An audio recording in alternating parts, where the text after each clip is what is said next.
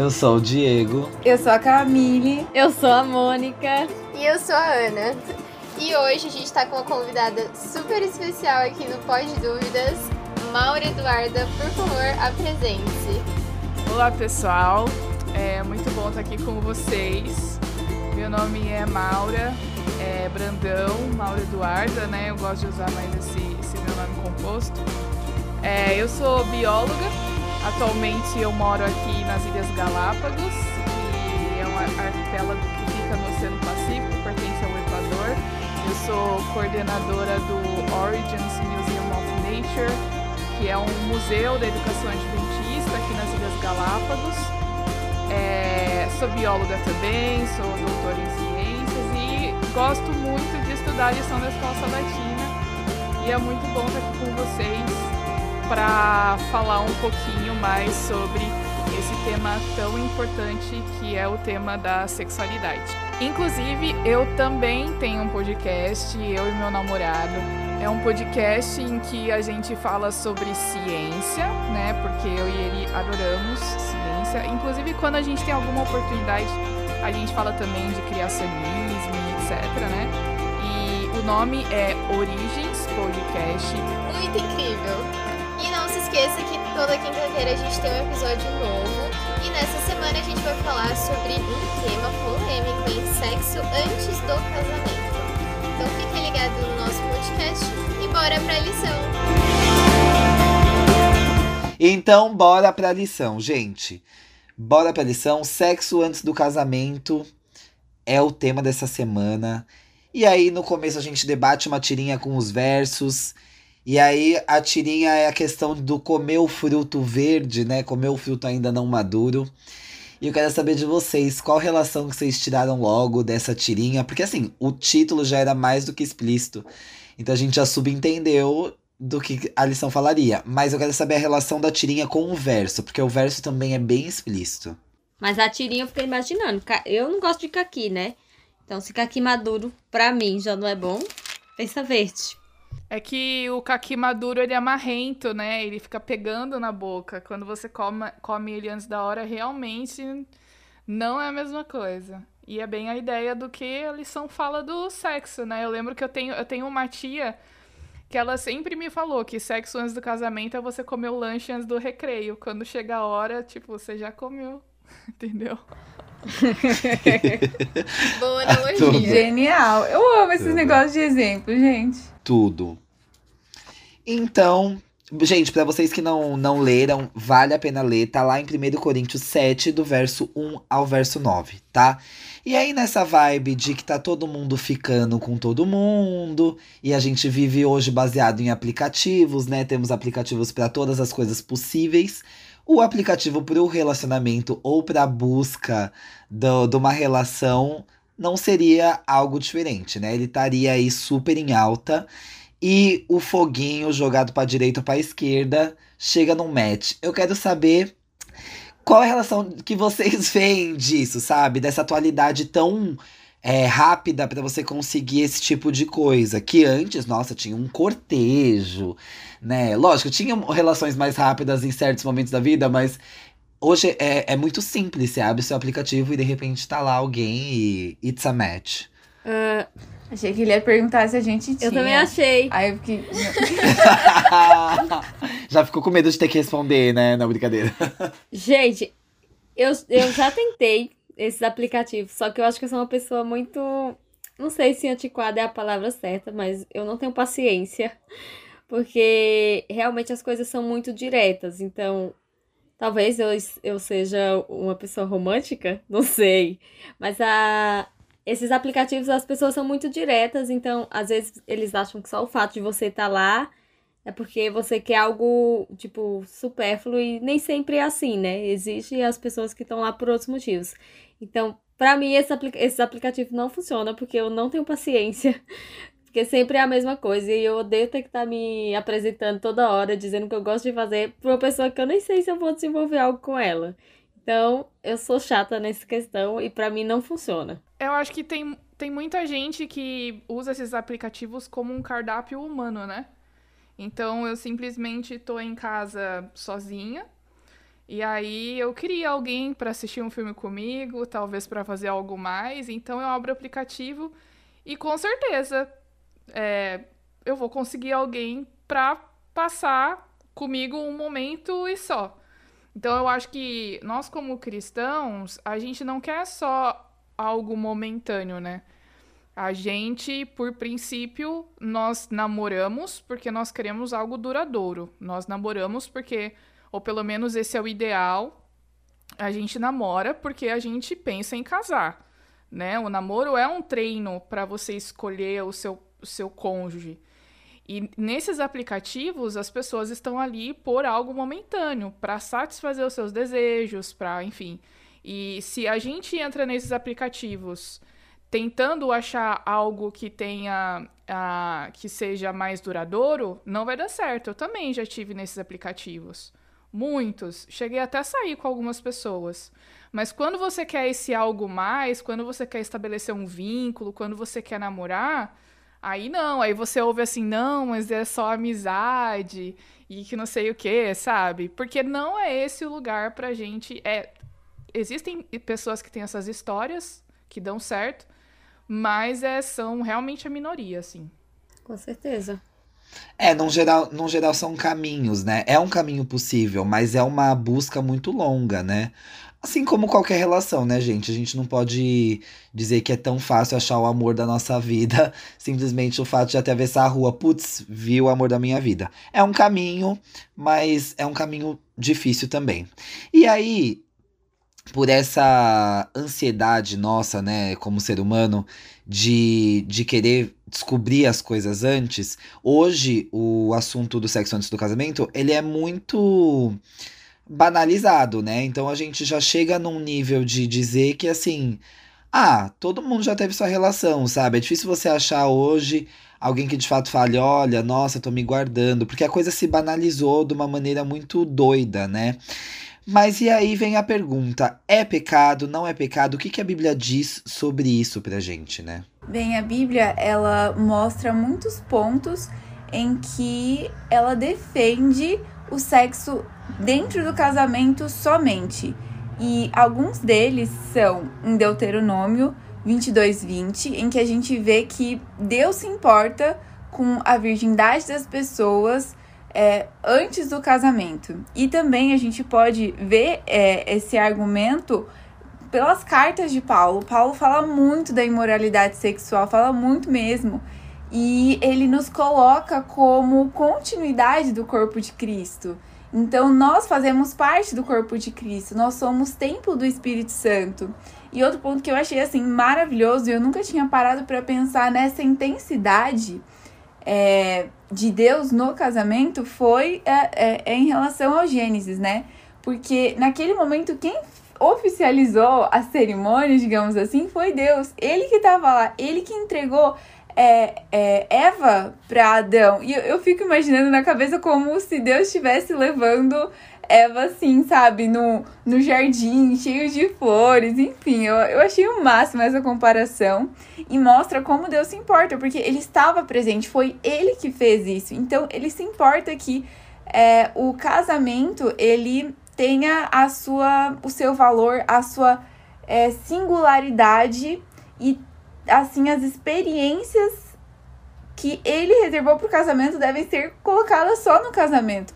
Se você parar pra pensar, é meio lógico, porque se não fosse assim, então para que, que ele faria um casamento? Para que, que ele é, estabeleceria esse tipo de união? Se para ele tanto faz ser antes ou depois, por exemplo, sabe? Então, eu achei muito interessante a forma como a lição colocou e a forma como a Bíblia, ao longo é, dos textos, né, ao longo dos, dos profetas, é, dos apóstolos reafirma esse tipo de coisa em palavras, em termos, em comparações diferentes. E um exemplo que eu já quero trazer é que o casamento, ele, o sexo dentro do casamento só ele não só é mais prazeroso do que antes, como também tem funcionalidades extremamente importantes, como é, guardar é, o casal de imoralidade sexual e não só guardar a imoralidade sexual, não só uma proteção, mas também como uma forma de crescimento em caráter. Ou seja, quando o casamento ele é dentro dos planos de Deus, quando o sexo especificamente é dentro do casamento, só existe crescimento. E existem vários dados também que falam que pessoas que é, guardam o sexo para o matrimônio, elas são mais felizes e os divórcios, é, a taxa de divórcio é menor, então só alegria, meu irmão. Só alegria, minha irmã. O que vale citar é uma frasezinha que tem ali na, na segunda. Embora tenha havido padrões diferentes para homens e mulheres em várias sociedades, as escrituras valorizam igualmente a virgindade masculina e feminina. Então Deus fala para os dois se guardar, Exato. né? Os dois, guardem-se. E eu vejo também, sabe o que? Eu vejo muito propósito. Toda a criação de Deus tem propósito. Deus criou o homem e a mulher com sexos diferentes, a gente já estudou isso, né? Há, duas semanas atrás, com um propósito. Deus fez o casamento pra, com o propósito de ser o núcleo da família e o núcleo da sociedade. Deus criou o sexo não só para que o ser humano pudesse ter uma família, né? Mas que fosse um momento do ápice do relacionamento entre o homem e a mulher. E isso tem um propósito. Então, eu acho que a partir do momento que a gente é, usa esse dom, que é o sexo, fora do propósito de Deus, a gente vai ter consequências. E a pergunta é: será que os adolescentes e as pessoas que iniciam a sua vida sexual aí, fora do casamento, será, será que elas estão dispostas a arcar com as consequências de, de ter uma vida sexual? Porque aqui eu não tô falando aqui, por exemplo, só de uma gravidez fora de hora. Não tô falando aqui só de você poder pegar, por exemplo, uma doença sexualmente transmissível. Eu tô falando das consequências emocionais. Eu tô falando de adolescentes que iniciam a vida sexual e não che chegaram à maturidade sexual, não terminaram o desenvolvimento, né? Então, quando eu vejo que quando Deus diz, olha, a relação sexual é para o casamento, é porque esse é o momento certo em que, teoricamente, o homem e a mulher estão fisicamente preparados, devem estar é, com a, uma, a maturidade necessária para que isso possa ser explorado, né? A gente viu na lição também é, essa questão de, do homem e a mulher que devem se casar virgens para poderem explorarem isso juntos, para poderem aprender né, a, a, a, as coisas juntas. Então, é, eu acho que, que isso que é o mais legal, assim, essa questão da pureza, né? É, tem, a gente sempre fala também pureza de homem e mulher, principalmente a mulher relacionada ao, ao anatômico, né? Ao ímen ou não, mas Tipo, como dizer se um homem é virgem ou não, né? Homem não tem ímen. Como que fica, né, a história? é. Gente, partindo pro final. Olha aí, já batemos tempo de uma maneira muito doida. Mas eu quero saber o que, que vocês deixam, o que, que vocês deixam dessa lição, o que, que foi interessantíssimo para vocês. Um trecho, um texto, o que for, o que é válido para você ressaltar aqui nesse final. Eu acho que o que mais me chamou a atenção essa semana é, foi o fato do posicionamento ser bem claro com relação a isso. É sim errado você manter relações sexuais antes do casamento, é, é prejudicial fisicamente, psicologicamente, é muita coisa envolvida. E também acho bacana como a lição traz, é, principalmente mais para o finalzinho da semana, essa questão do. Olha, é, você não vai acordar um dia e falar, não, hoje vai acontecer. Você não vai conhecer alguém, tipo, do nada. Pode ser que aconteça, mas é, a lição leva você a pensar que existem passos a serem dados até que você e uma outra pessoa tenham essa relação sexual antes do casamento. Então, muitos passos aconteceram antes. E aí vem o alerta se você não ficar de olho na, no, que, no que tá acontecendo, se você não tomar cuidado, se você não é, evitar as situações, aí realmente você vai cair em pecado. Então, o mais importante talvez seja você observar os sinais e fazer com que o ambiente em que você esteja, com a ajuda de Deus, seja um ambiente seguro. Tanto, é, principalmente para um casal de namorados, né? Porque é, é nesse contexto principalmente que a gente está falando, né? Não de completos estranhos. É, partindo do princípio de um namoro de um casal cristão, né? Então, o importante é você, com a ajuda de Deus, com muita oração, manter um ambiente seguro para que uma coisa não leve a outra e aí um grande erro seja cometido. Uh, o que ficou claro para mim e que para algumas pessoas uh, acredito que vejam como antiquado é que no final de tudo o que Deus quis, o que Deus quis apresentar aqui era a proteção dele, né? Que foi o que a Maura falou. Ele, tipo, quis mostrar que a gente não está preparado para certas coisas e que devemos aprender a esperar o tempo certo, porque eu acredito que gravidez e doenças sexualmente transmissíveis são é uma coisa tipo inesperada e que pode acontecer você fazendo sexo antes do casamento, mas o seu emocional com certeza vai ficar bem abalado quando você faz isso e depois bate o arrependimento, porque você começa a se sentir sem valor e você acaba esquecendo o seu verdadeiro valor, né? É, pensando aí no que, no que a Mônica falou, realmente, eu acho que é, Deus ele coloca todos esses processos aí na hora, na hora certa, porque ele sabe que, de uma certa forma, o ambiente, o, o, o casamento, a instituição do casamento é um ambiente seguro. Lógico que existem casamentos, existem relacionamentos, né? Tem relacionamento, por exemplo, que pode ser abusivo, tem relacionamento que pode ser que pode não ter amor, mas pensando aí num relacionamento ideal, daquele que Deus planejou para nós, o ambiente do casamento, ele nos proporciona segurança de que nós estamos com aquela pessoa e de que foi prometido, pelo menos na cerimônia do casamento, que os dois vão ficar pro resto da vida juntos, então isso dá segurança, né? Não deve fazer com que a gente fique cômodo com o relacionamento, mas pelo menos traz a segurança que essa pessoa tá com você para enfrentar os problemas. Compromisso, né? É, permanência de que os dois vão ficar juntos. Enfim, são várias características que, gente, querendo ou não, ajudam no momento de satisfação sexual, na sexualidade. Eu acho que todo mundo que está ouvindo aí, pelo menos a maior parte das pessoas, provavelmente já teve uma experiência de ficar, por exemplo, com alguém que você não tem sentimento e você de repente ali só fica uma noite e tal. Isso pode acontecer, não é o ideal, mas enfim. E tem aquela, uh, aquela experiência de quando você está com alguém que realmente você ama. Eu digo isso por experiência própria. Não é a mesma coisa. Não é a mesma coisa de você pegar e sair com alguém do aplicativo e de repente dar um beijinho ali no final e de você estar com alguém que você ama, de você ter um compromisso com essa pessoa, de você ter a certeza de que Deus abençoa essa união. Então, por causa disso, a gente vai ter um ambiente para sim, para poder desenvolver a sexualidade em todos os níveis, para chegar ao grau máximo da intimidade. Então, isso que isso que é o legal e por isso que Deus ele fala pra gente, olha, se vocês escolherem ter relações sexuais no momento correto, vocês vão ser muito mais abençoados, vocês vão ser muito mais felizes. Agora, se de repente, eu acho que essa mensagem é importante, alguém caiu antes, já teve relação sexual mesmo sem, sem ser casado, teve tentação, não deu conta, às vezes se converteu depois e tal.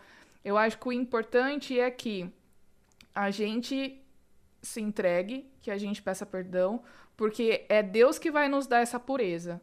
Porque virgindade não é, é ímen, virgindade não é, enfim, relação sexual com penetração ou não. É, é, virgindade tem muito mais a ver com a pureza do que simplesmente com um fator anatômico. Então, eu acho que essa mensagem também é importante, né? Seguindo essa, esse seguindo esse pensamento da Maura, é, é relacionado ao, ao, verso que eu quero deixar, que tá lá na segunda, que diz: Como muitos cristãos já comprometeram seu estado de pureza sexual, só Deus pode conceder pureza, purificação, santificação, santidade, perdão e castidade espiritual. Assim como Jesus diz em João 8,11: Esperamos nele o poder de ir e não pecar mais. Sensacional. Gente, então é isso. Muito obrigado, Ana. Obrigado, Mônica. Obrigado, Camila. Obrigado, Maura. Gente, Maura de longe, hein? Vocês viram. Chiquérrimo. Sensacional, Maura. Obrigado mesmo por ter estado aqui com a gente. Gente, esse episódio acaba por aqui. Foi incrível. Semana que vem temos como tema Quando as coisas dão errado. E, e Oro, vem descobrir com a gente quinta-feira que vem também o que acontece quando as coisas dão errado. Beijo pra vocês. Tchau. Até mais. Beijo. Beijo, gente. Obrigada, Tchau, gente. Maura. Valeu. Valeu, gente.